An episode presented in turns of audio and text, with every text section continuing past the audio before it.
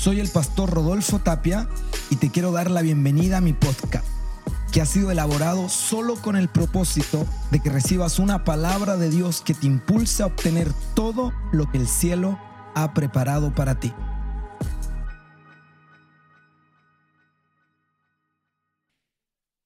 Primera de Reyes. Había un hombre llamado Nabot de Jezreel. Era dueño de un viñedo ubicado en Jezreel, al lado del palacio de Acab, rey de Samaria. Anote estos personajes.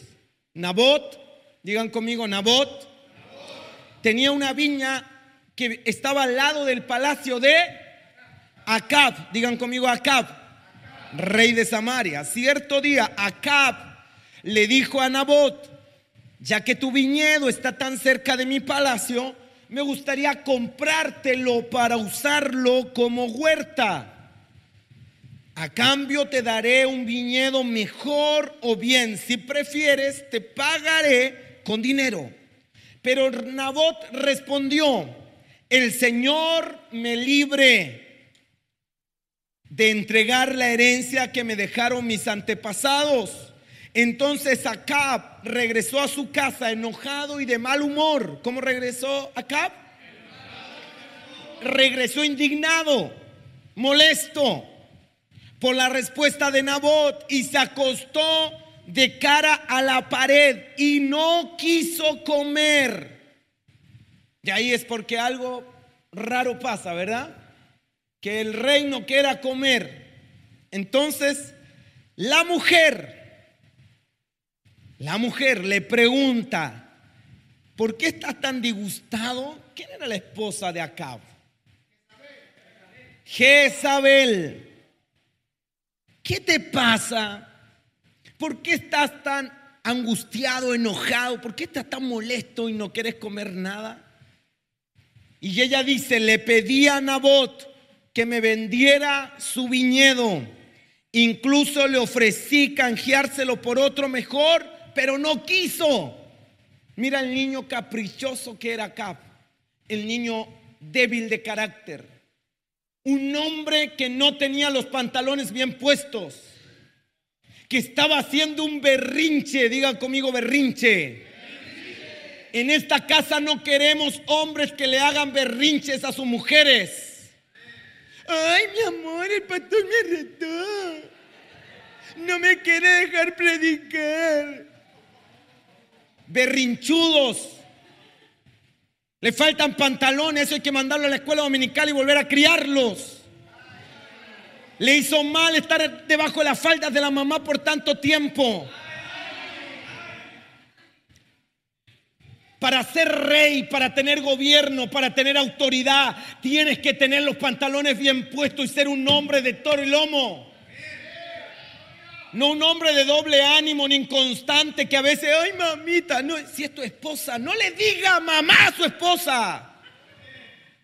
Mami. Ella es su esposa, no es su mami. Aquí tenemos a un hombre débil de carácter. Aquí tenemos a un hombre que es débil en sus convicciones. ¿Y qué dice la esposita que se gasta este otro? ¿Acaso no eres tú el rey de Israel? Le preguntó Jezabel. ¿Acaso no eres el más ungido de la iglesia al centro y el pastor no te considera nada más que para recibir a los hermanos en la puerta? ¿Acaso no eres el más ungido de casa de milagros y solo te tienen para que vayas de vez en cuando a llevar verdura? ¿Acaso no eres el más ungido de los músicos y nunca te hacen dirigir? Cuidado, eso es un espíritu de Jezabel. ¿Acaso no eres tú el rey de Israel? Preguntó Jezabel. Levántate, mira a la mujer con más autoridad que el hombre. Ay, Señor Jesús. Levántate y come algo. No te preocupes por eso. Yo te conseguiré el viñedo de Nabot Mira la mujercita. Esto se llama espíritu de Jezabel. Y ahora voy a hablarle claro y, francamente a los hombres. Porque por años ha sido la mujer que ha dicho, vamos a cambiar el auto. Yo lo voy a conseguir porque tiene un vago que no se mueve para ganarse la plata para mejorar el auto. Entonces la mujer tiene que ponerle el pecho a la bala y no tengo nada en contra que la mujer trabaje. Pero sí tengo un problema con aquellos hombres que permiten que la mujer sea la proveedora de la casa cuando la responsabilidad y función primaria del hombre es ser un proveedor. Y la mujer asume este rango, asume esta responsabilidad que es del hombre. El hombre berrinchudo viene, le llora un poco a la mujer y esta mujer que dice, yo lo conseguiré, no te preocupes, yo lo haré. Yo soy la salvadora de esta casa. Yo soy la héroe de esta casa. Yo haré que las cosas ocurran. ¡Ey, varón! Esa es tu responsabilidad, no la de tu esposa la que, el que tiene que provocar los cambios, el que tiene la actitud me levanto y cambio la historia, el que debe tener la actitud para decir yo lo voy a conseguir, no te preocupes, es el hombre, no la mujer. ¿Estamos o no estamos?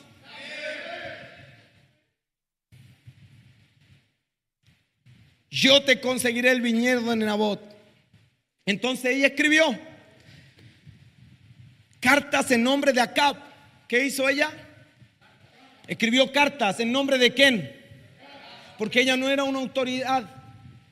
Ella no tenía la autorización legal. Cuidado cuando alguien quiere validarse en nombre de otro. Cuidado cuando alguien quiere agarrar autoridad en nombre de otra persona. Esta mujer hizo cartas en nombre de Acab. Usó a Acab y en esas cartas dice la Biblia que las selló con el sello del rey y las envió a los ancianos y a los demás líderes de la ciudad donde vivía Nabot. En esas cartas daba la siguiente orden, convoquen a todos los ciudadanos a que se reúnan para tener un tiempo de ayuno y denle a Nabot un lugar de honor. Luego, mira la, la mentecita de Jezabel. Luego sienten a dos sinvergüenzas frente a él que lo acusen de maldecir a Dios y al rey. Después sáquenlo y mátenlo a pedradas. Así que los ancianos y los demás líderes de la ciudad Siguieron las instrucciones que Jezabel había escrito en las cartas, proclamaron ayuno, pusieron a Nabot en lugar prominente ante la gente. Luego llegaron los dos sinvergüenzas, se sentaron frente a él. Entonces acusaron a Nabot ante todos los presentes diciendo, este hombre maldijo a Dios y al rey. Entonces arrastraron a Nabot hasta sacarlo de la ciudad y lo mataron a pedradas. Después los líderes de la ciudad mandaron a decirle a Jezabel, Nabot fue apedrado hasta morir. En cuanto Jezabel oyó la noticia, le dijo a Cap, mi amor, ¿recuerdas el viñedo que Nabot no quería venderte? Bueno, lo solucioné. Ahora es tuyo, porque Nabot está muerto. Entonces Acab bajo el, el inmediato, bajó al inmediato al viñedo de Nabot para tomarlo en posesión. Avanza el versículo 18. Dios le habla a Elías y le dice, ve a encontrarte con el rey Acab de Israel que gobierna en Samaria. Estará en Jezreel, en el viñedo de Nabot, adueñándose de él. Y dale el siguiente mensaje. Esto dice el Señor. ¿No te bastó con matar a Nabot? Ojo, ¿quién mató a Nabot? ¿Quién mató a Nabot? El pueblo por una orden de... ¿A quién responsabilizó Dios de la muerte de Nabot? ¿Quién es el responsable de que Nabot hubiese muerto? El responsable delante de Dios es Acab, porque él era la cabeza. Aunque él no lo sabía, él era el responsable. Anote esto, por favor. La ignorancia no anula la consecuencia. Usted puede ignorar las leyes del tránsito, pero si usted agarra un auto y no respeta un signo pare, a usted lo van a multar por no respetar una señal del tránsito. Y usted puede decirle al carabinero, es que yo no sabía qué era lo que significaba, yo no sabía, no venía nada. Cuando dice pare, la ley dice que usted debe parar por lo menos cinco segundos, detener el vehículo. Pero si no venía nada, dice pare, es que no sabía, no importa, usted va a tener la infracción igual. Porque la ignorancia no anula la consecuencia. Y hoy día usted tiene que entender que cuando llegue delante de Dios, Dios le atribuirá a usted los pecados de su esposa. Porque el responsable de enderezar a su esposa es usted, varón. Pero la mujer no entiende esto y vive todo el tiempo tratando de zafar la instrucción del hombre, tratando de zafar el pastoreo del hombre, porque ella cree que se manda sola. Y la verdad es que Dios ya no, no, mandó a la mujer que se mande sola una vez se casa. Ahora la ha puesto sujeta al varón, quien debe responder por ella delante de Dios. Así que mujer, aprende a ser pastoreada por tu esposo. Aprende a honrarlo. Aprende a defenderlo. Aprende a orar por él. Porque él es el que va a responder delante de Dios por ti. Y el varón debe aprender a corregir a su esposa. Tiene que decir alguien aquí amén. El varón tiene que enseñarla. El varón tiene que disciplinar a su esposa como Cristo nos disciplina a nosotros. Porque él ha de ser responsable delante de Dios por los pecados de ella. No te bastó matar a Nabot, también tienes que robarle. Por lo que has hecho, los perros lamerán tu sangre en el mismo lugar donde lamieron la sangre de Nabot. Los perros lamerán tu sangre en el mismo lugar. Así que, mira lo que le dice el profeta Elías enemigo mío, me has encontrado. Le dijo Acab a Elías, sí, contestó Elías, te encontré, porque te has vendido. Digan conmigo, te has vendido. Te has vendido. Dígalo más fuerte, hija, te has vendido. Acab era un vendido, un sometido. Acab era un hombre manejado por su mujer. Por cuánto te has vendido, mira lo que le dijo el profeta. Y has hecho lo malo a los ojos del Señor. Por eso al Señor dice, traeré calamidad sobre ti, te consumiré, destruiré a cada uno de tus descendientes varones que el hombre no asuma el gobierno en su casa, ¿en quién repercute? En los varones. El buen liderazgo de un hombre deja un buen legado a sus hijos varones. Por eso tenemos una generación de gente que no asume su liderazgo y tenemos cabros que a los 40 años todavía juegan PlayStation y le piden milo a la mamá porque tuvieron un mal padre que no les enseñó a liderar bien la casa. Y el efecto se viene a producir en la vida de los hijos. ¿Cuántos quieren lo mejor para sus hijos varones? ¿Cuántos quieren lo mejor para sus hijos?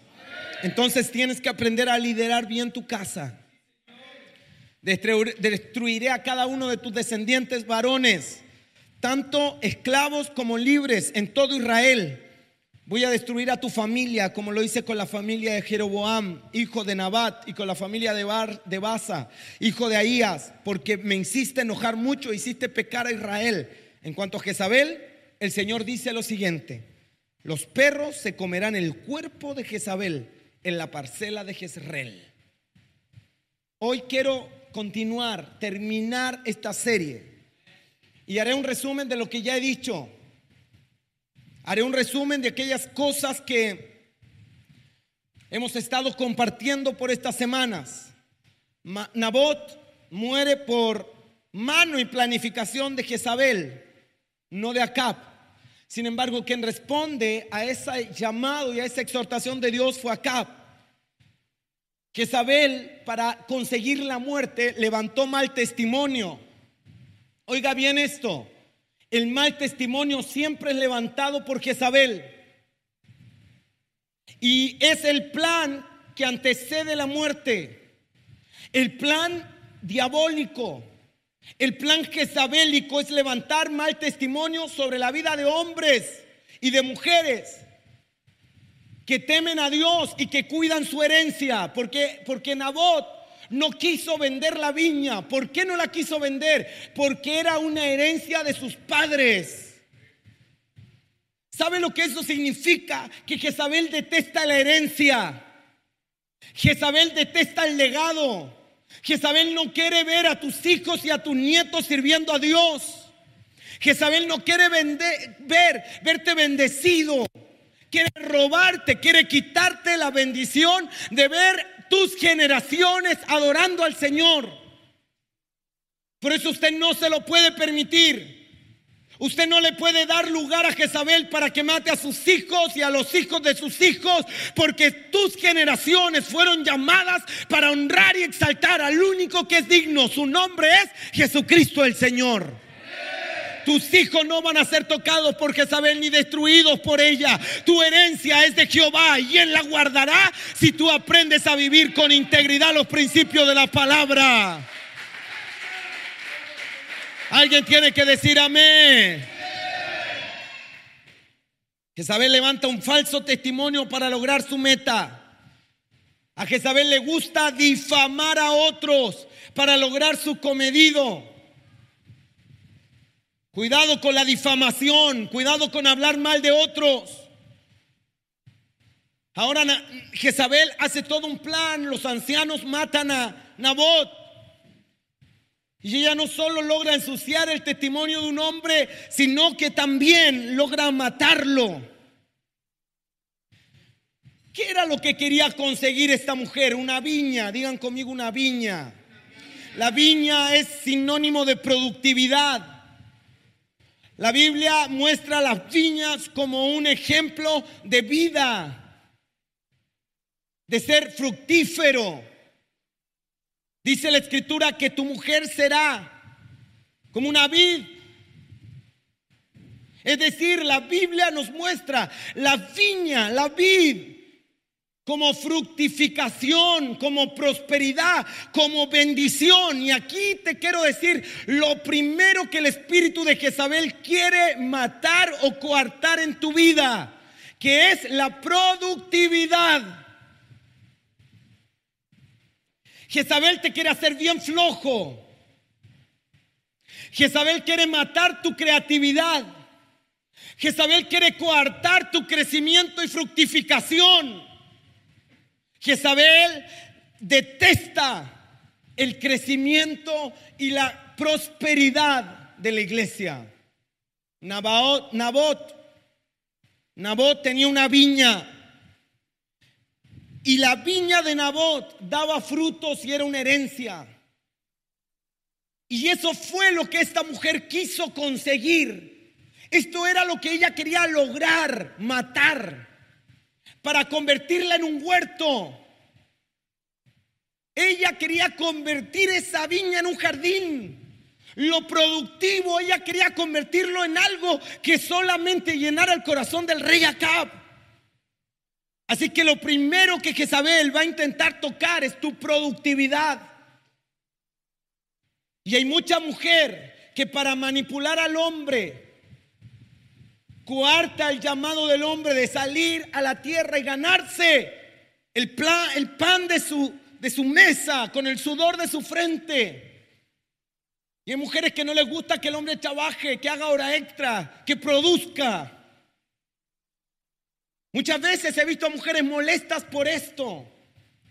Claro, ahí hay un espíritu de Jezabel tratando de coartar la productividad, tratando de coartar la fructificación, la herencia. Porque el plan de Jezabel es que muera sin herencia. El plan de Jezabel es que tú no crezcas ni prosperes. Porque si ella lograba matar a Nabot, no había quien cosechara la viña, quien siguiera llevando adelante la viña y quien siguiera fructificando la tierra. Entonces, por eso, Jezabel mata a Nabot y aplasta la viña, quita los frutos, quita la herencia, destruye y trae muerte. Y en esta tarde yo quiero reprender todo espíritu que coarta la productividad, que mata los frutos. Quiero reprender todo espíritu que te impide crecer y prosperar para la gloria de Dios. Y no estoy hablando solo en lo material, también estoy hablando en lo espiritual todo lo que te frene a desarrollarte como un ministro, como un hombre de Dios o como una mujer de Dios. En esta tarde, en el nombre de Jesús, ordenamos que se rompa toda atadura espiritual que impida la fructificación, que impida la productividad, porque Dios es un Dios de productividad produzca cada árbol conforme a su especie y a su fruto. Produzcan los cielos, produzcan el mar. Dios es un Dios de productividad. Él nos creó para producir. Y todo lo que nos lleva a la improductividad, todo lo que nos lleva a producir cardos, todo lo que nos lleva a producir espinos, no proviene de Dios. Y en esta noche se corta en tu vida en el nombre de Jesús para que crezca, para que produzca, para que dé fruto y para que Dios sea exaltado a través de tu herencia. Alguien tiene que recibir eso. ¿Alguien puede decir amén? El espíritu de Jezabel está a la siga de matar tu herencia. Ahora, ¿cómo podemos enfrentar este espíritu? Ya hemos hablado mucho, lo hemos descubierto. Y hemos dicho que a Jezabel no le gusta el espíritu profético porque la descubre. El espíritu profético desenmascara la obra jezabélica. A Jezabel no le gusta que la gente se arrepienta. A Jezabel no le gusta la humildad de corazón. A Jezabel no le gusta. Está aquí, ¿verdad? Por eso ella quiere atacar y quiere destruir el espíritu profético. Porque la palabra de Dios, la palabra profética, desenmascara este espíritu que intenta controlar y atacar el futuro de una iglesia, el futuro de una familia. Y yo he tenido que pararme estos días como profeta para descubrir el espíritu de Jezabel que está operando muchas veces en nuestras casas y contra nuestra familia. Y el único plan que tiene Jezabel es cortar tus frutos, es cortar tu herencia y traer muerte, porque todo hombre que no produce no sirve para nada. Un hombre que no da frutos no sirve para nada. Un hombre que no deja legado ni herencia no valió la pena de que viva. Entonces el diablo va a usar a Jezabel y se va a empecinar hasta robarte los frutos, quitarte la tierra y matarte. Ese es el plan del diablo, ese es el plan de Jezabel pero en esta noche es descubierto el plan diabólico y declaramos que en esta casa se levantan los hombres para producir fruto, dejar herencia y traer vida sobre sus generaciones.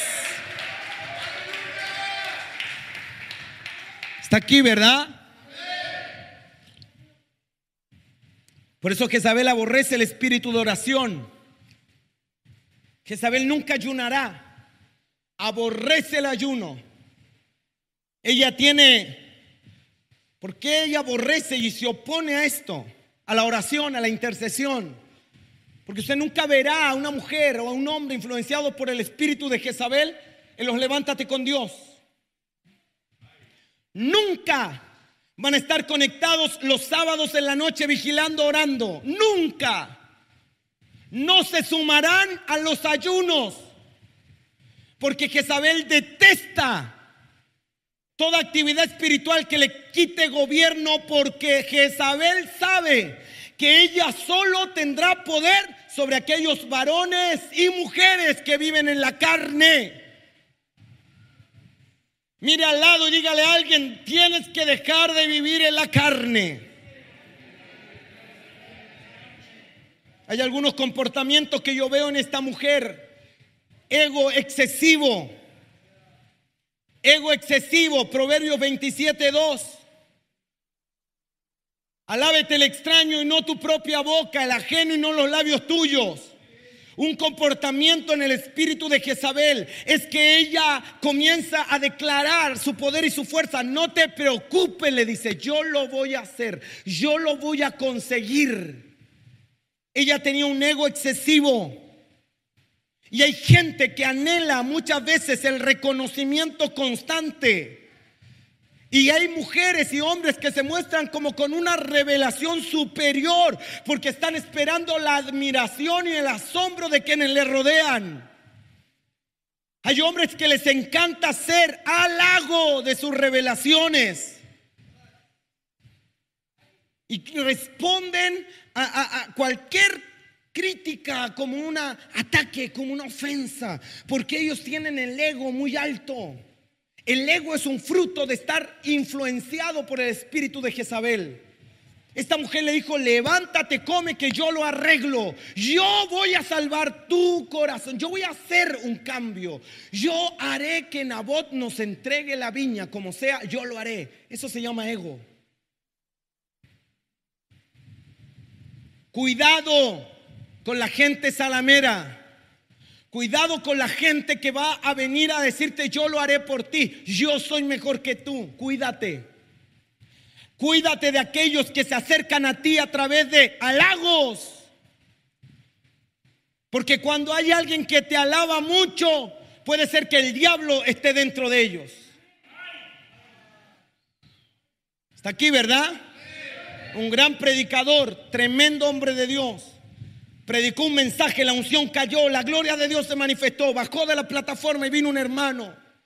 Y el hermano vino a decirle, qué tremendo mensaje, pastor, qué gran predicación se mandó. Usted es el mejor predicador de esta ciudad. Y el predicador lo miró y le dijo, el diablo me acaba de decir lo mismo cuando prediqué. Cuídate de la gente que te halaga, que te alaba. Cuídate de la gente que entra con palabras lisonjeras. Cuídate de esa gente. Está aquí, ¿verdad? Cuídate de los que te hacen pensar que ellos son la última Coca-Cola en el desierto. Porque te van a llevar a ti a sentirte eso. ¿Qué le dijo esta mujer a, a, a, ¿No eres acaso tú el rey? ¿No eres lo más ungido que hay? ¿No eres el que gobierna esta nación? Hazte respetar. Ese espíritu de Jezabel muchas veces se mete en la iglesia. ¿No eres tú el pastor? ¿Cómo vas a permitir esto? ¿No eres tú el evangelista? ¿Por qué hicieron predicar al otro?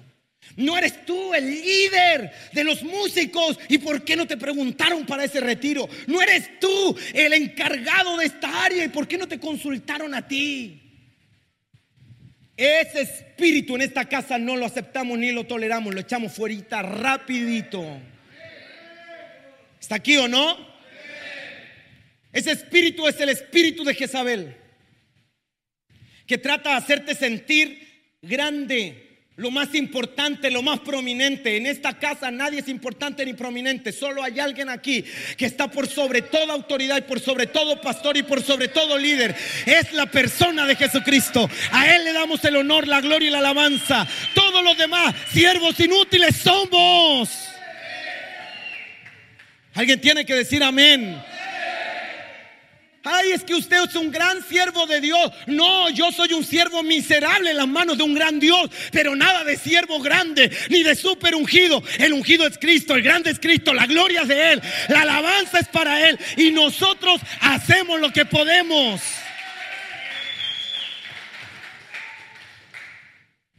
Estamos aprendiendo a ser siervos.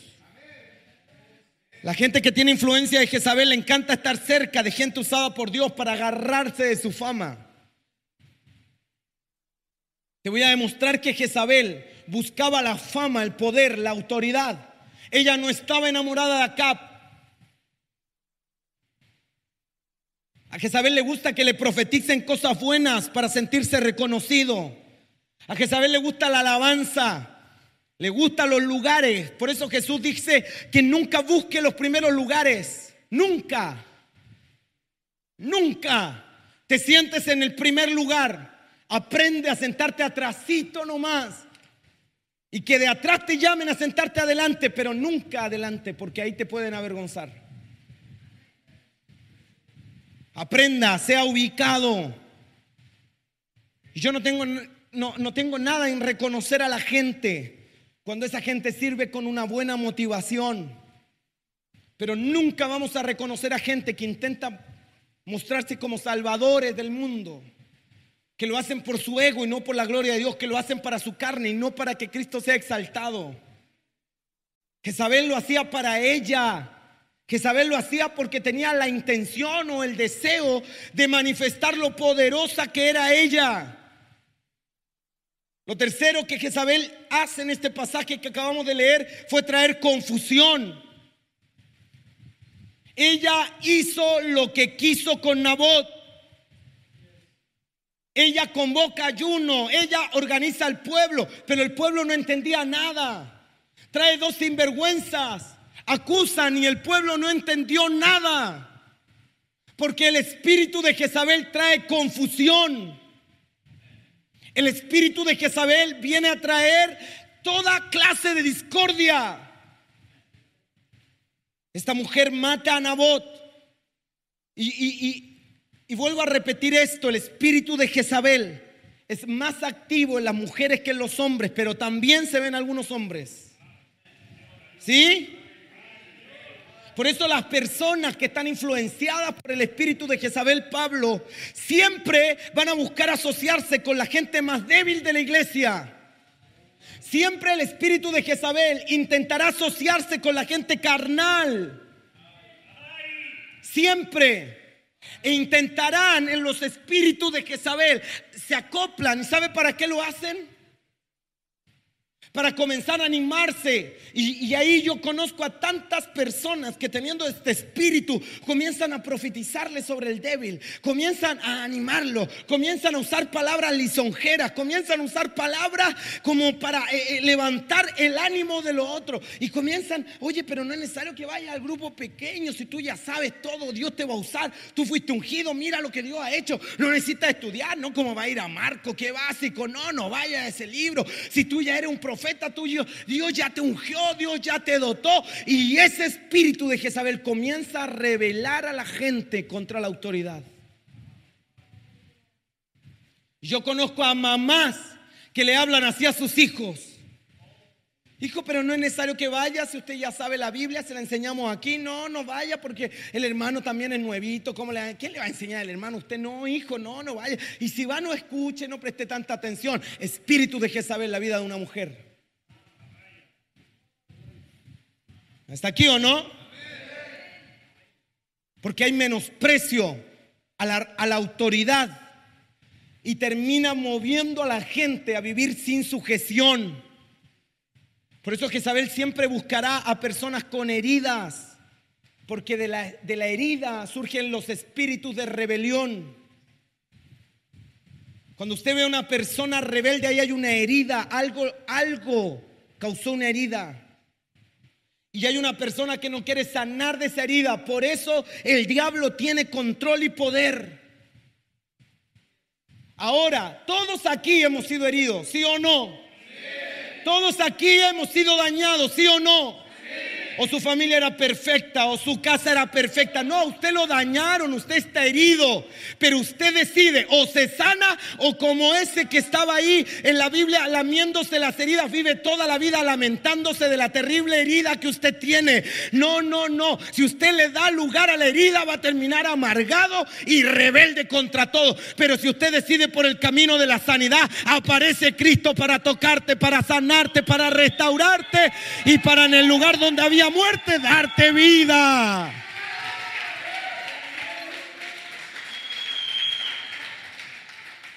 Así que diga conmigo, los rebeldes son personas heridas que nunca quisieron sanarse. Ah. ¿Cuántos aquí quieren sanarse? ¿Cómo se combate la rebelión? Sanando las heridas. Y que la sana y el pastor que...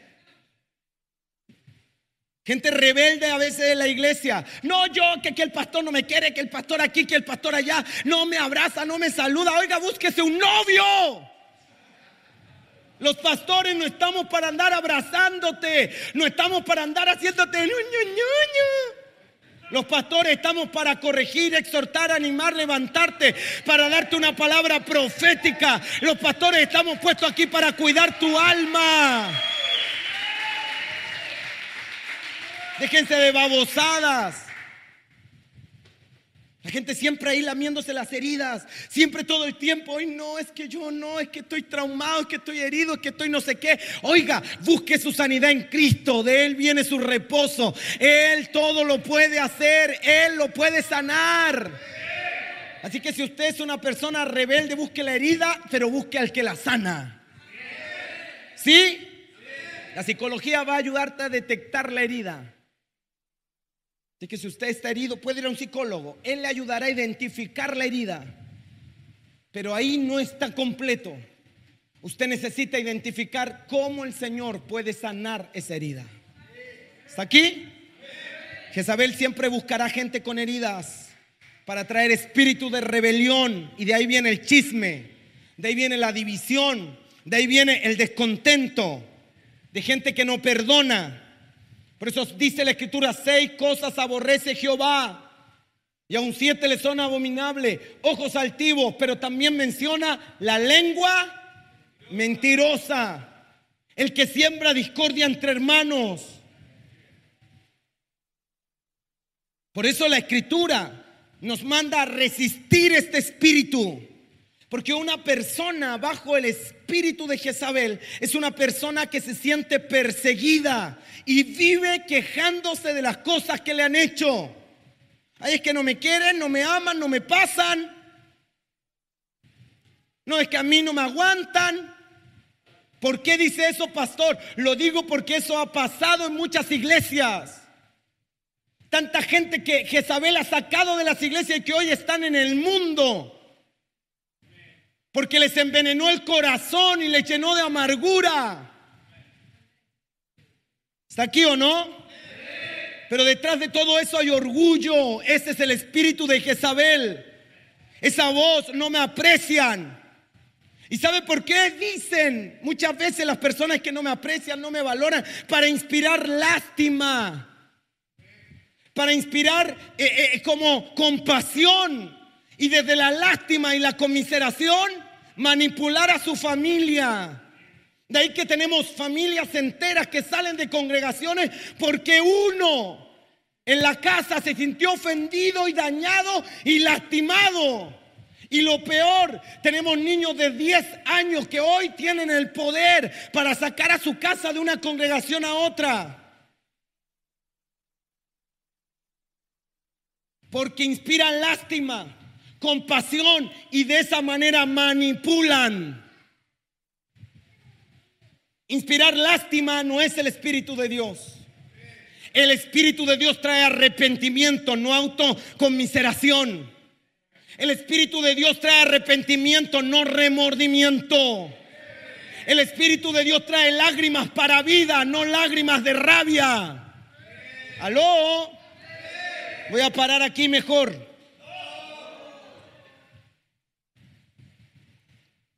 El espíritu de Jezabel especialmente guarda amargura contra los hombres. Muchas veces no puede someterse a la autoridad.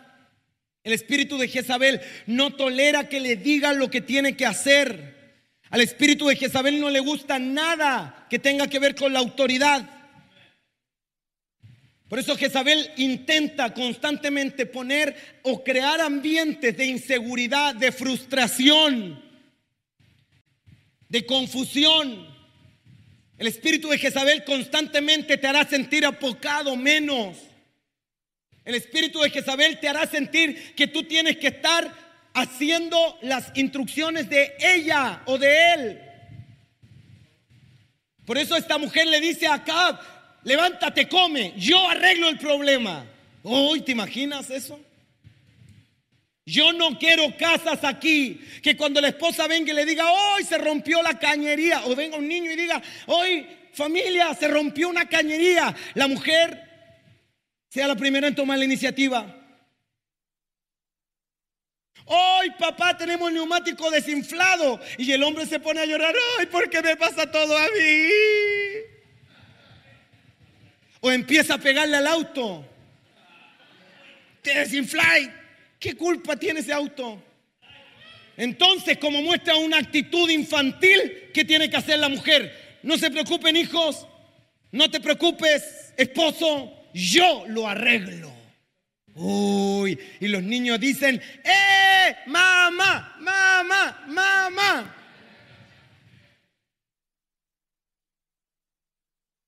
Pregúntele a mis hijos quién es el que arregla todo en la casa. Josías, ¿quién arregla todo en la casa?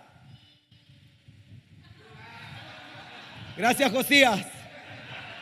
Gracias. ¿Quién es el que arregla todo en la casa? Vamos a empezar la liberación. De ella está aquí y aunque hay cosas que ella pudiera arreglar en casa, no las arregla. Para que cuando yo llegue, ella pueda decir, papá arreglará lo que tiene que ser arreglado, porque él lo arregla todo. Hace una semana Dios me habló de la forma más inhóspita y me dijo que en la casa yo era el rey. Y yo sé que esto puede sacar chispas. Desde ese día en mi casa me dicen rey. Y te lo digo de verdad, Jeremías, no te rías. Llego y me ponen alfombra roja. Pero a Jezabel no le gusta esto. Mujeres que empiezan a ¿cómo dice eso? Yo soy la esclava, seguro. Porque no les gusta la autoridad. No toleran que se les diga lo que tienen que hacer. Y escúcheme bien, me quedan unos minutos. ¿A quién dirige el ataque Jezabel?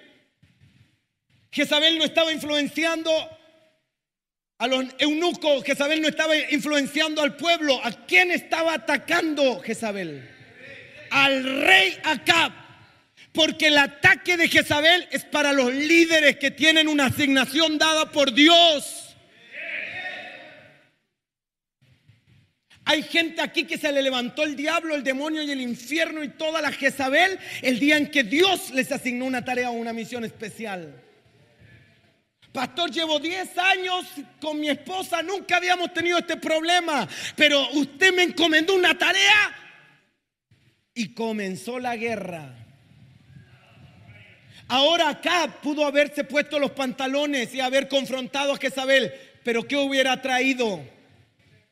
¿Qué hubiera traído? Guerra, conflicto. Por eso la Biblia dice, bienaventurados los pacificadores, porque para que haya paz, primero debe haber guerra. Y en las casas muchas veces habrá guerra.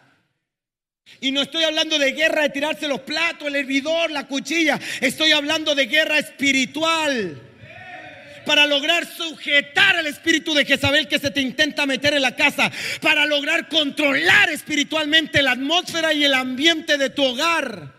Y eso no es fácil, no es tarea para hombres débiles de carácter. Eso es tarea de hombres que han sido marcados por Dios y que tienen su confianza puesta en el Señor, que saben que Dios los ungió como cabeza, como líderes y van a honrar a Dios a través de su autoridad.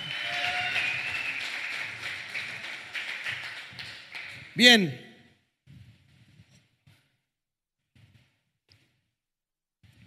He hablado mucho acerca de cómo Jezabel intenta destruir la iglesia, especialmente las iglesias como la de Esmirna, con servicio, dones, fuego, amor, fe, obras, como la iglesia de Tiatira, donde el espíritu de Jezabel se había metido. Ahora la pregunta que yo quiero responder rápidamente es, ¿cómo nos defendemos? del espíritu de Jezabel. ¿Cuántos quieren vencer al espíritu de Jezabel? Hay tres claves para toda persona que se ha sentido identificado con las características que hemos hablado acerca de estar bajo la influencia de Jezabel. Si usted, mujer o varón, se ha sentido identificado con alguna de estas características, yo te voy a pedir que hagas tres cosas. Primero, arrepentirte. Si usted ha sido tocado por la palabra, necesita arrepentirse. Por eso me ha encantado y curiosamente ha sido las mujeres que sirven las que me han dicho esto. Pastor, Dios me ha hablado a través de los viernes. Pastor, Dios me ha confrontado. Todo lo que usted ha dicho ha sido para mí. Yo de verdad, hermana, usted me está diciendo la verdad. Sí, pastor, estoy confrontada. Dios está tratándome. Uy, me cuesta, pero Dios está ahí. Gloria a Dios. Por eso, varón, te doy hasta hoy para sentarte con tu mujer y hablar acerca de los tres viernes que hemos hablado acerca de Jezabel. Porque le he preguntado a más de un par de hombres cómo les ha ido no, no, no, no, me no hemos hablado, nada. Yo le di una orden a la mujer, que es preguntarle al varón, ¿qué ves de mí? ¿Qué ves en mí de Jezabel? ¿Qué tengo yo de ella? Y hay mujeres que lo han hecho y las pudiera nombrar. Me lo han dicho, me lo han confesado.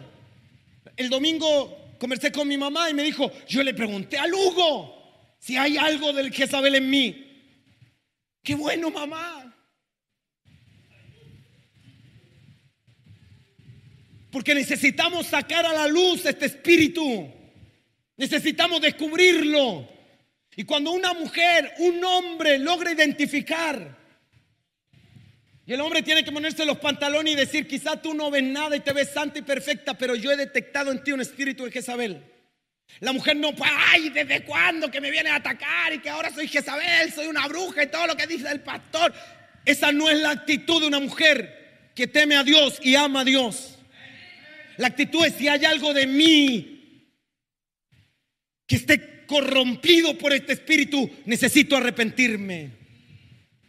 Por eso David dijo, perdóname aún de los pecados que me son ocultos. Y cuando recibió la exhortación del profeta que lo vino a ver, esta mujer fue capaz de humillarse delante de Dios. Primero, arrepentimiento. Segundo, liberación. Toda persona que se ha sentido identificado por estos principios necesita liberación. Toda mujer que está bajo una influencia de Jezabel necesita liberación. ¿Qué está diciendo, pastor? Que están endemoniadas. Estoy diciendo lo que usted quiera entender de eso, pero necesita liberación. Liberación. ¿Estamos? Y lo tercero, usted necesita mantenerse en el tiempo con un corazón sano. Por eso, ¿cómo lo vamos a enfrentar? Descubriéndolo y ojo con responder al ataque de Jezabel en la carne.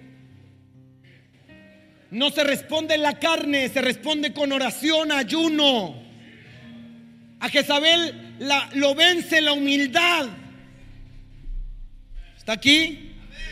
Y ahora quiero preguntarte esto y con esto voy a terminar. Y aquí está la clave de tu victoria. Aquí está la clave para cortarle la cabeza a Jezabel y lanzarla de la cabeza de tu casa para afuera, de la ventana de tu casa para afuera. Quiero preguntarte, ¿quién mató a Jezabel? Jezabel murió, ¿sabías? ¿Quién la mató? ¿Los profetas? No, no, no. ¿Quién mató a Jezabel? ¿El rey? No. ¿Quién empujó a Jezabel de la ventana? Gracias por leer tanto la Biblia. Se nota que usted está muy interiorizado en cómo vencer a Jezabel. La Biblia dice en Segunda de Reyes 9:30. Vino Jehú a Jezreel, Jehú rey, ungido por Elías, profetizado por Elías, puesto en el trono por Elías. Por eso yo he dicho, lo profético descubre el espíritu de Jezabel, pero no lo mata. ¿Estamos? Yo soy un profeta que está dejando la escoba en las casas. Pero matar a Jezabel, no, no, no, no, esa no es mi tarea. Esa es tarea del rey de la casa. No fueron los profetas que mataron a Jezabel. Fue el rey. Pero ¿sabes a, través de quién?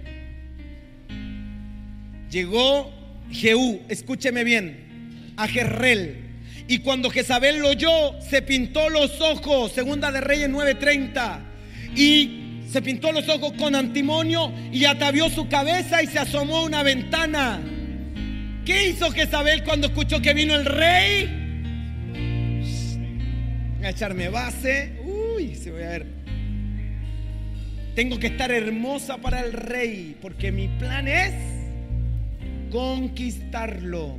Y aquí se revela uno de los principales ataques de Jezabel.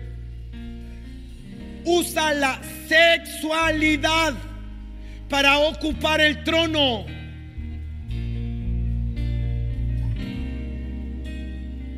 Cuidado, cuando después de una pelea, después de una guerra espiritual, tu mujer se pinta los ojos con antimonio, se atavía la cabeza, se pone un buen baby doll y aparece. ¡Eh! Hay algo extraño ahí. Siempre lo he dicho. Ahí no se arregla el problema. Y el varón tiene que decir, póngase la ropita, vamos a la mesa y con un buen café arreglamos. Y si arreglamos, esta noche hay avivamiento. Pero si no, buenas noches. ¿Está aquí o no? ¿Está aquí?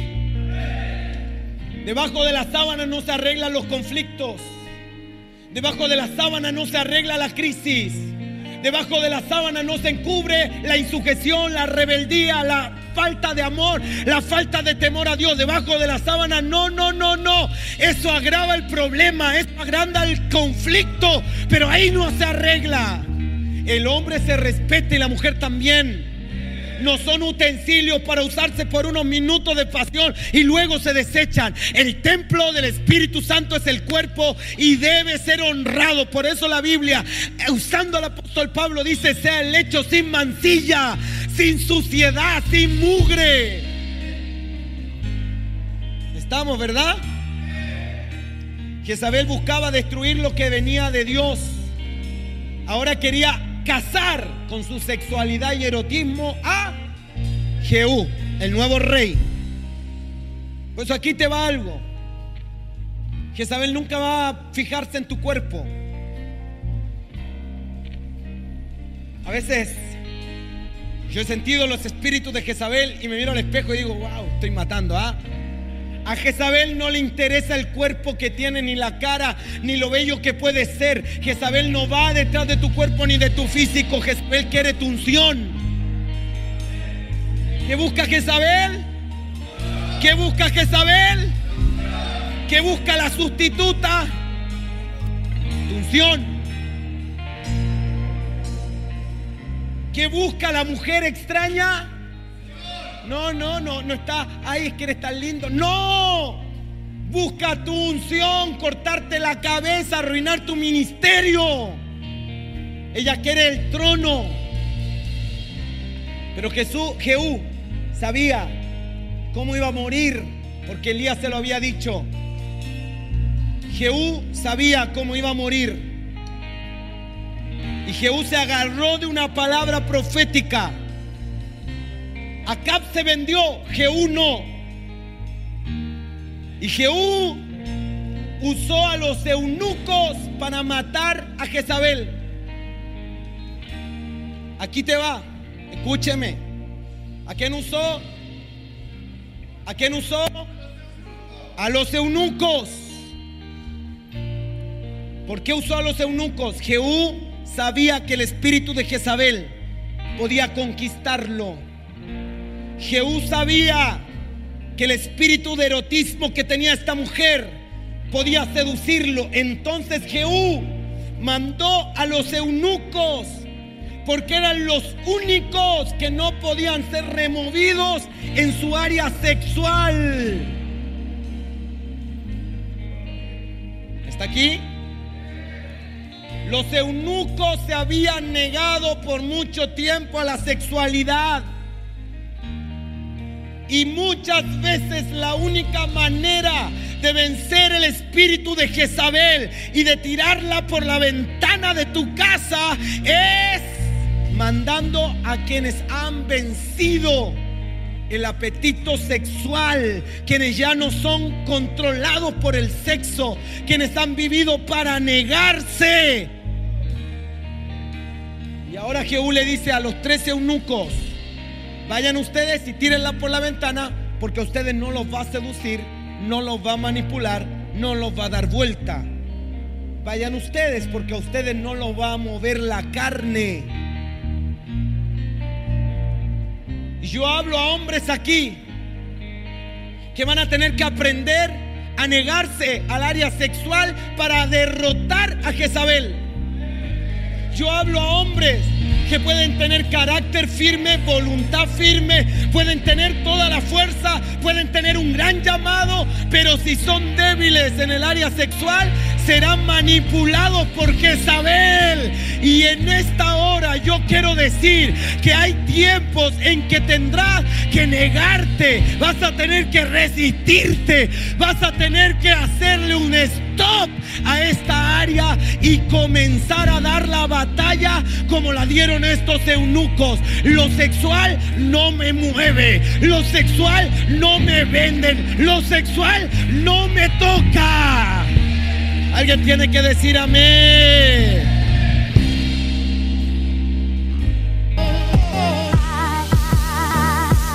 Gracias por ser parte de esta comunidad. Si este mensaje bendijo tu vida, te invitamos a compartirlo con tus amigos y síguenos por este canal. Para más información, recuerde ingresar al www.centroenlinea.org. Gracias nuevamente por ser parte del podcast de Rodolfo Tapia.